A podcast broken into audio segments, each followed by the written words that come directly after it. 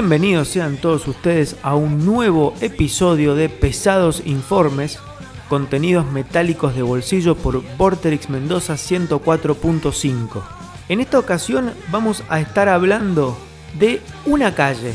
Sí, aunque ustedes no lo crean, eh, Pesados Informes también se dedica a los sitios urbanos y en este caso la calle en particular es Sunset Strip, esa calle que fue en su momento, durante toda la década del 80, mejor dicho, sería el epicentro de la escena llamada glam metal, hair metal o como ustedes quieran eh, llamarle.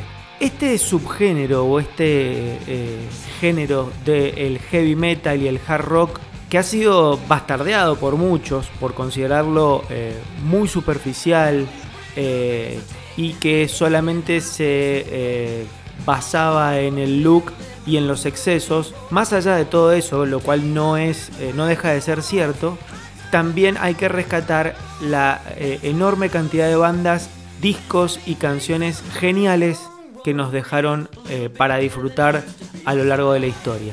Así que por ello es que este Pesados Informes se va a dedicar a hablar de Sunset Strip y de las bandas que nacieron allí y explotaron de ahí en más.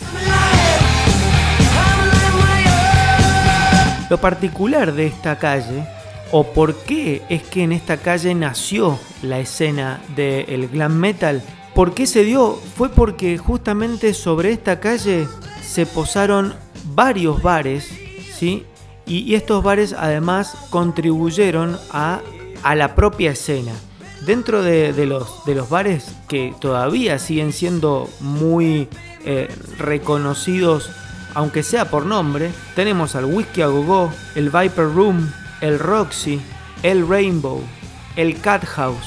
Y fuera de lo que sería la Sunset, también existen o existieron otros clubes como el Trovador, eh, que bueno, que fueron albergue de bandas que después serían hiper exitosas. Este, esta aglomeración de, clubes y de bares se daba en un radio de aproximadamente 10 cuadras, lo cual era increíble que eh, eh, en un espacio tan chico desfilaran noche tras noche durante los 80 bandas, gente, fans, groupies, todos desfilaban por esa calle, ya sea para mostrarse, para promocionarse. Eh, ese también fue el epicentro de eh, la, guerra de flyers eh, de las propias bandas para eh, usar el flyer, un flyer más llamativo que otro. Además en esa calle, como dijimos que albergaba todos esos bares, alrededor de esos bares existían los departamentos, los, los sitios en donde muchas bandas vivían, sucios departamentos, y esos departamentos eran los after hour de los, de los toques, o sea, eran el sitio después en donde continuaban las fiestas que se habían iniciado en los propios conciertos. En cuanto al origen estrictamente del glam metal, podemos hablar de influencias tanto desde Alice Cooper como de los New York Dolls. Pero en cuanto al concepto de hard rock heavy metal. El concepto americano de hard rock y heavy metal lo aporta Van Halen. Van Halen es la primera banda, o podemos decir una de las primeras, en correrse del estereotipo rígido eh, y de, tipos duros dentro del, heavy metal o el metal eh, de que venía de Inglaterra, eh, con tachas, cueros. Van Halen le aporta color, le aporta fiesta, le aporta show. Básicamente Van Halen lo que le va a dar es glamour al hard rock.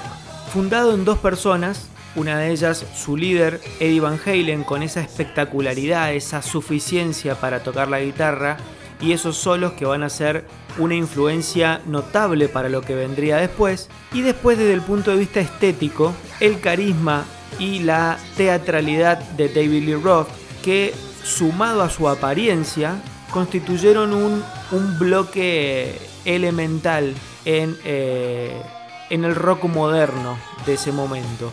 Además, a partir de Van Halen y a partir de eh, estos shows que montaban, se acercó un montón de público femenino que hasta ese momento no formaba parte de los conciertos de rock, que estaban más que nada destinados a los hombres.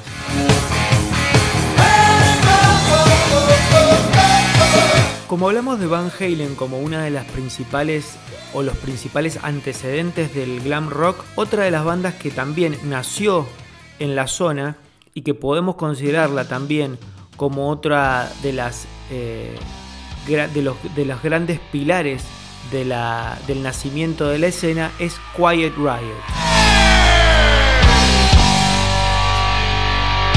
Quiet Riot, si bien eh, sus inicios son eh, a fines de los 70, eh, el éxito lo logran un poco después, pero lo que hay que destacar de esta banda es que fue la primera banda considerada de heavy metal en alcanzar el puesto número uno de Billboard 200 con su disco Metal Health.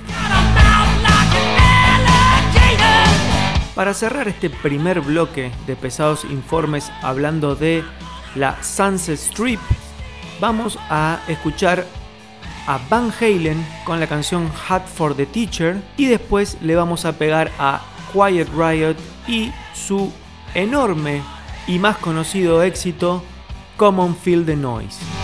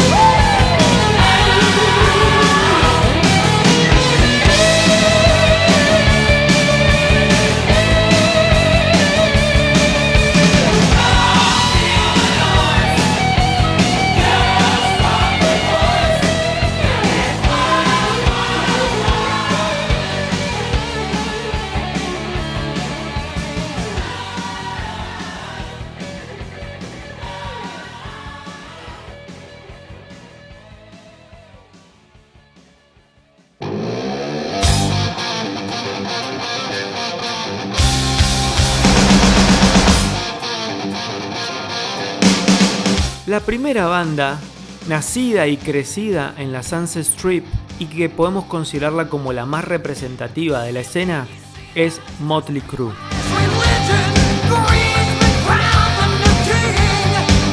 Motley Crue empezó su carrera haciendo uso de todos los artilugios y los clichés propios del de, glam metal.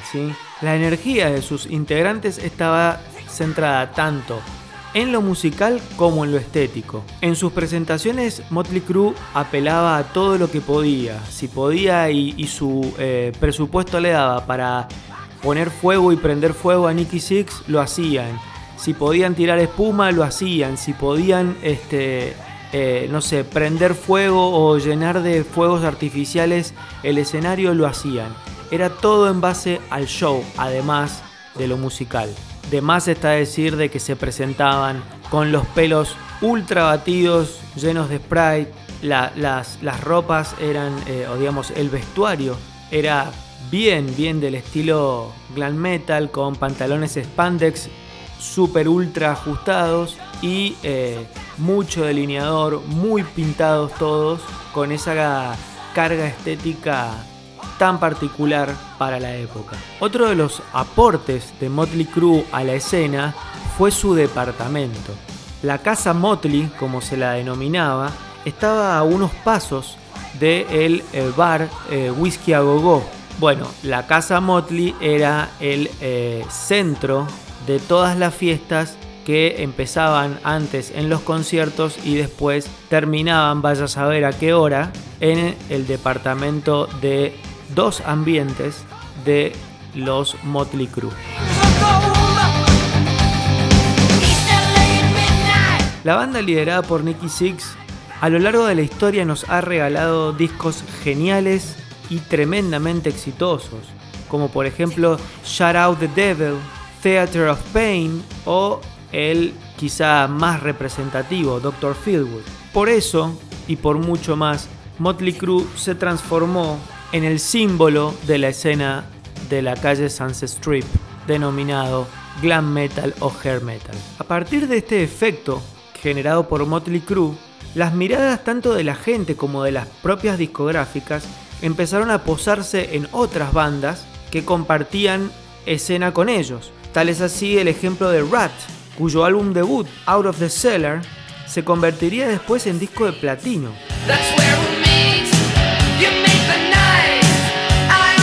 O por ejemplo la banda Striper, banda de hard rock cristiano que vaya a saber cómo habrán compartido camarines con Motley Crue, por ejemplo. Otra banda también muy exitosa en ese momento fue Wasp, que también buscando dar el golpe de efecto, se presentaban en vivo y además de contratar modelos eh, o strippers, ¿sí?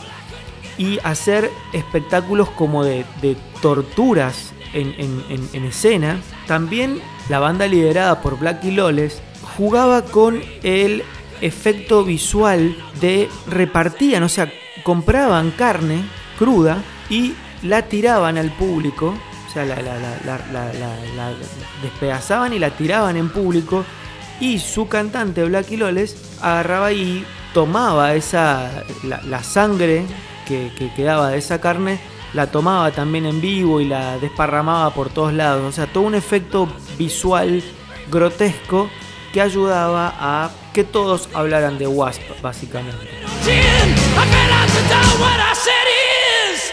Recordemos que ya para el 84, 85 la, escena estaba casi saturada, era el desfile de bandas era enorme, entonces había que diferenciarse de distintas formas.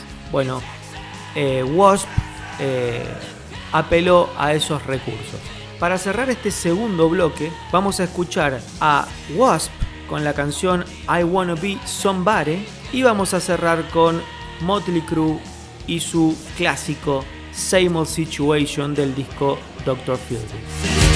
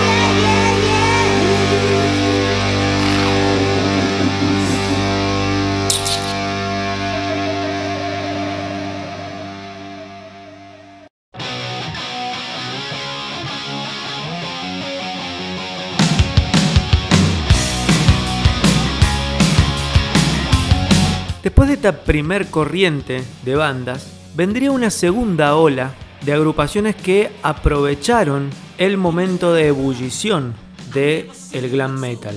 Una de estas fue Poison. Poison la particularidad que tiene es que no es originaria de Los Ángeles, sino es de Filadelfia, pero con el claro objetivo de pegarla, debían hacerlo en Sunset Strip.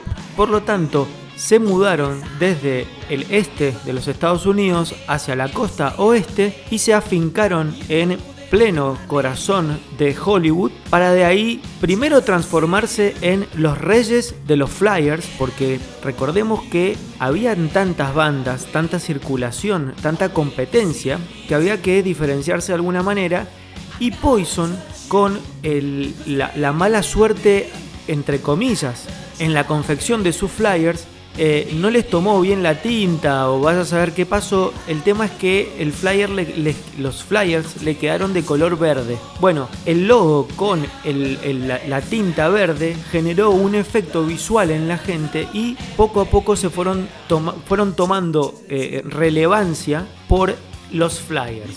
Después, obviamente, vino lo musical, que eh, también lo harían, ¿no es cierto? Pero el primer dato es que Poison se convierte, o primero em, empieza a dominar todo mediante los flyers. Otra banda de la segunda ola de glam metal que incluimos en esto que podemos decir de que es ya año 84-85 es Faster Pussycat, que si bien con su disco debut denominado Faster Pussycat no conseguirían tanto éxito, sí lo harían con su segundo disco denominado Wake Me When It's Over, que se convertiría rápidamente en disco de oro. El mismo caso les cabe a Warrant, también banda originaria de la Sunset Strip, que recién también la va a pegar con su segundo disco, ya eh, a, a, finales de la década del 80, llamado Cherry Pie. Otro elemento importante para destacar es que ya para esa época, 80, eh, habíamos dicho 84, 85, 86, bandas de la primer ola del glam metal, aprovechando esta, esta fiebre por el, el, hair metal, el glam metal, también la empezaron a, digamos, eh, también empezaron a pegarla. Tal es el caso de Dokken, que recién con su tercer disco, Under the Lock and Key, consiguió ya ahí superar el millón de copias vendidas. También para esa época hay que destacar que nació quizá una de las bandas más grandes del mundo, producto de la fusión entre integrantes de Hollywood Rose y LA Guns, transformándose en Guns N' Roses y para esa época se habían adueñado de las noches del club Cat House.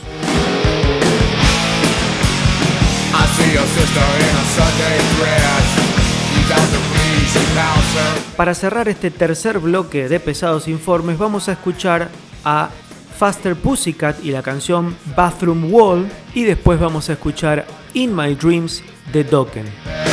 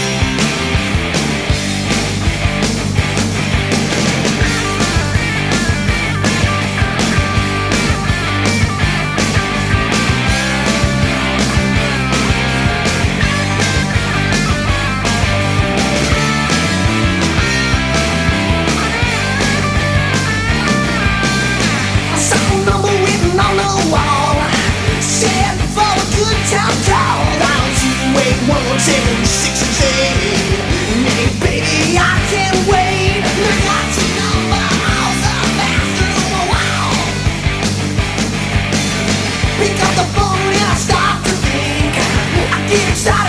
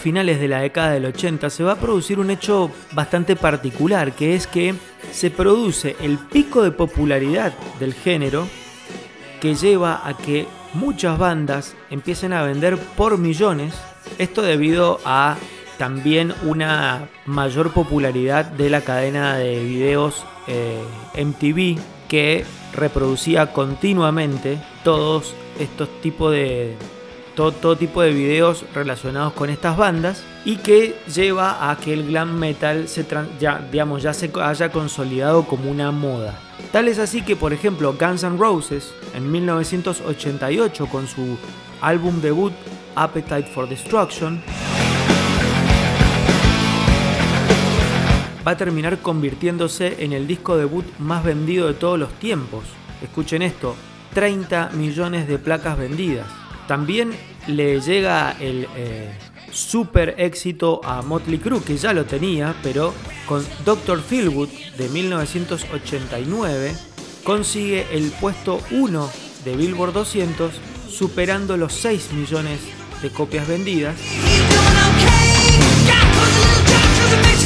También le pasa a Poison, que en 1990 con Flesh and Blood, su tercer disco, supera los 7 millones de ventas.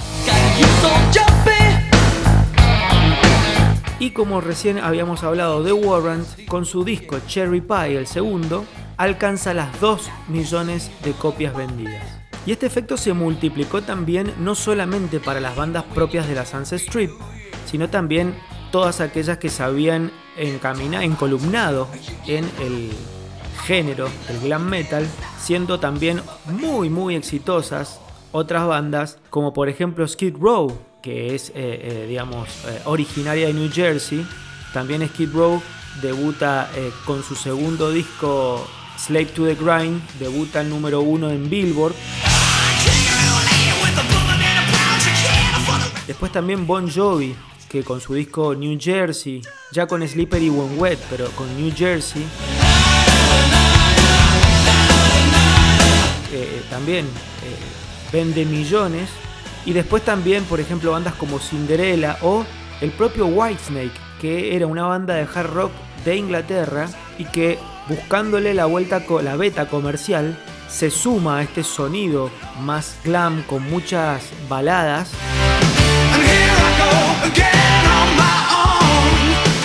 Y logra también ventas descomunales con su disco Whitesnake de 1987. Lo increíble o lo particular de ese momento es que casi convivieron las grandes, las monstruosas ventas de, eh, de discos del género con su abrupta caída casi inmediata. O sea, las bandas que dominaban los charts, las tapas de revista y la rotación de MTV, en, un asunto de años, de un par de años, pasarían al olvido. Todo esto obviamente acelerado por la irrupción del grunge y en especial con Nirvana. En definitiva es difícil encontrar un caso igual al que se dio en Sunset Strip. O sea, una calle que albergara un, grupo de clubs nocturnos y que ese conjunto de clubs y esa calle en particular se transformen en el epicentro de una escena, estamos hablando de, como habíamos dicho, un radio de 10 cuadras aproximadamente, sea el centro mundial de la música, o sea, del rock más que nada, de los excesos y de la decadencia, básicamente. Aún así, de ese lugar geográfico tan particular, nacieron bandas y discos que hoy son considerados clásicos indispensables del hard rock y el heavy metal en la historia. Para cerrar un nuevo episodio de Pesados Informes dedicado a la calle Sunset Strip de West Hollywood, vamos a escuchar del disco Flesh and Blood de Poison la canción Ride the Wind. Después le vamos a pegar el éxito de Warrant llamado Cherry Pie. Y por último vamos a cerrar con el símbolo de Sunset Strip o el himno sería quien la canción que mejor lo representa a lo que fue ese lugar en ese momento y es la canción de Guns N' Roses Welcome to the Jungle. Esto ha sido todo, muchas gracias y hasta la próxima.